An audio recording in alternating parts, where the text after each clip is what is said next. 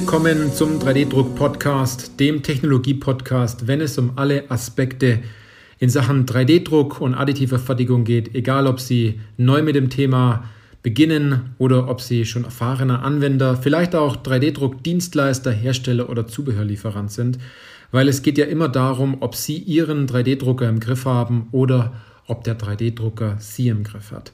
Ich bin Johannes Lutz und ich freue mich auf diese Podcast-Folge, weil ich habe diese 3D-Druck-Podcast-Folge das 3D-Druck-Hamsterrad genannt. Ähm, von innen sieht ein Hamsterrad auch aus wie eine Karriereleiter. Ähm, von dem her lassen Sie uns heute über das Thema 3D-Druck-Hamsterrad sprechen.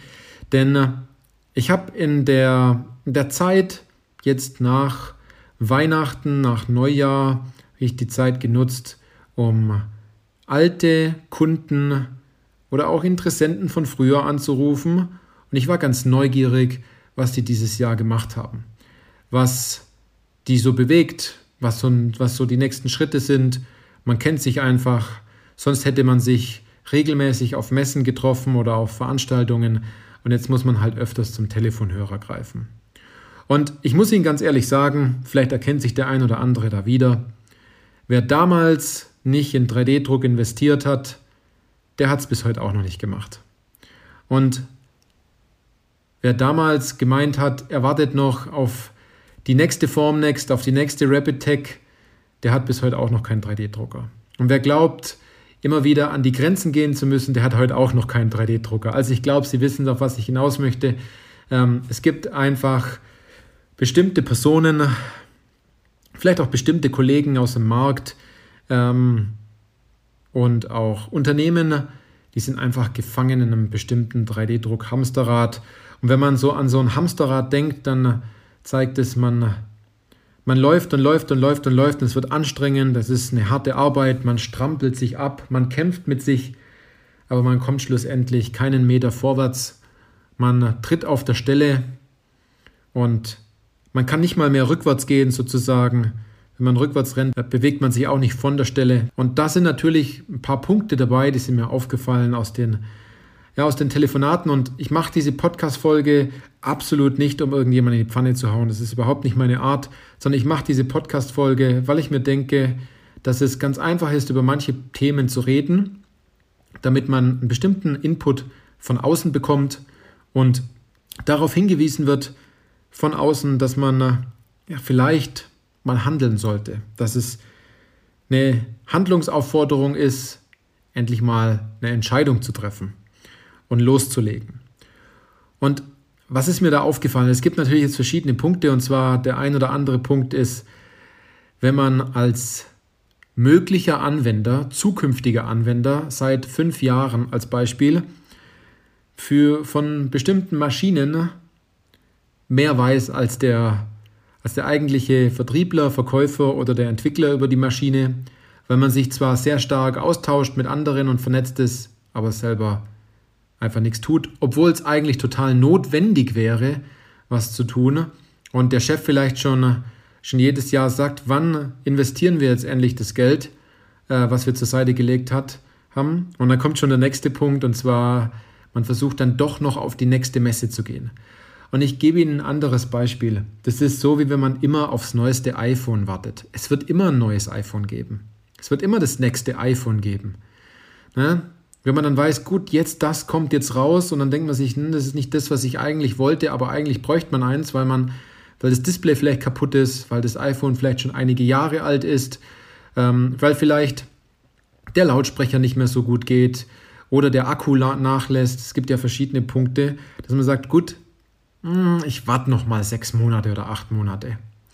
Und in diesen sechs bis acht Monaten hätte man längst schon äh, den ganzen Frust sich ersparen können bei so einem Mobiltelefon, bei so einem Smartphone, äh, was Batterie, Aufladen, Display, Lautsprecher, Geschwindigkeit etc. angeht. Und genauso ist es auch mit 3D-Druck, denn sie verlieren Geld und zwar viel Geld und sie verlieren auch viel Zeit und was das Schlimmste an allem ist, das können sie leider nicht messen, wie Geld und Zeit ist, sie verlieren Innovationskraft. Und in der jetzigen Zeit, in der aktuellen Situation, wer sich hier nicht bewegt, der tritt vielleicht im Hamsterrad auf der Stelle und kommt nicht voran. Das sind jetzt wirklich strenge Worte und ich bin da jetzt auch an der Stelle ein bisschen direkt. Nehmen Sie es mir nicht übel, nehmen Sie es nicht persönlich, aber das sind Punkte, wenn äh, wir von Lieferschwierigkeiten sprechen in der aktuellen Situation. Um äh, eine Verfünfhundertfachung des Preises von Seefracht, um äh, Lieferzeiten von bis zu neun bis zwölf Monaten Verzögerung und manche Bauteile kommen gar nicht mehr, dann ist es aus meiner Sicht allerhöchste Eisenbahn, hier umzudenken, hier loszulegen. Der Zug ist sonst abgefahren. Das können Sie nicht mehr aufholen. Deswegen loslegen mit der Möglichkeit, sich Gedanken darüber zu machen, vielleicht die additive Fertigung einzusetzen, einen Dienstleister um die Ecke zu nehmen, ähm, in Deutschland oder auch in Europa in Zukunft fertigen zu lassen, anstatt die Kleinserien in, äh, in Fernost fertigen zu lassen, die jetzt vielleicht schlecht lieferbar sind. Es gibt mit 3D-Druck so viele Möglichkeiten. Ein weiterer Punkt ist, dass man sich durch jede Datenblätter kämpft, die es irgendwo so gibt, jedes, jeden Newsletter abonniert, jedes Whitepaper herunterlädt, an jedem äh, Webinar teilnimmt, an äh, jedem LinkedIn Live teilnimmt, jedes Video anguckt, äh, auf jede Messe geht und äh, immer neugierig dabei ist, vielleicht auch jeden Podcast hört an der Stelle, ähm, dass es im Endeffekt nichts bringt. Sie müssen eine Entscheidung treffen, was die nächsten Schritte sind. Ne? Man nennt es auch den Fantasiedenkfehler, indem man immer wieder das Thema im Kopf durchspielt, aber es selber nie wirklich umsetzt, obwohl es eigentlich allerhöchste Zeit ist. Ja.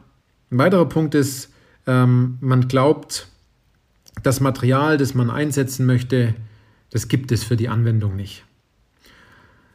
Ja, was wollen Sie dann nehmen? Ein Hightech ST37 äh, Stahl.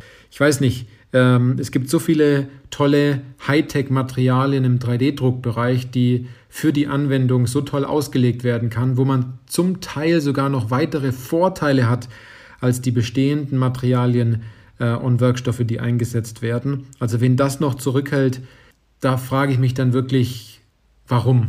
Ja, vielleicht schützt man sich vor irgendetwas, dass irgendetwas kaputt geht, aber auch hier mal einen Experten drüber zu äh, schauen zu lassen, die Anfrage an einen guten Dienstleister zu geben, der einem dort wirklich weiterhilft, ist vielleicht der nächste Schritt. Dann, wenn man all, versucht, alle Grenzen zu testen, na, dass man sagt, wenn man über die Messe geht und dann gleich ähm, die Technologie in Frage stellt und sagt, was ist, wenn ich dort und dort an die Grenze gehe und es ist doch viel zu langsam etc.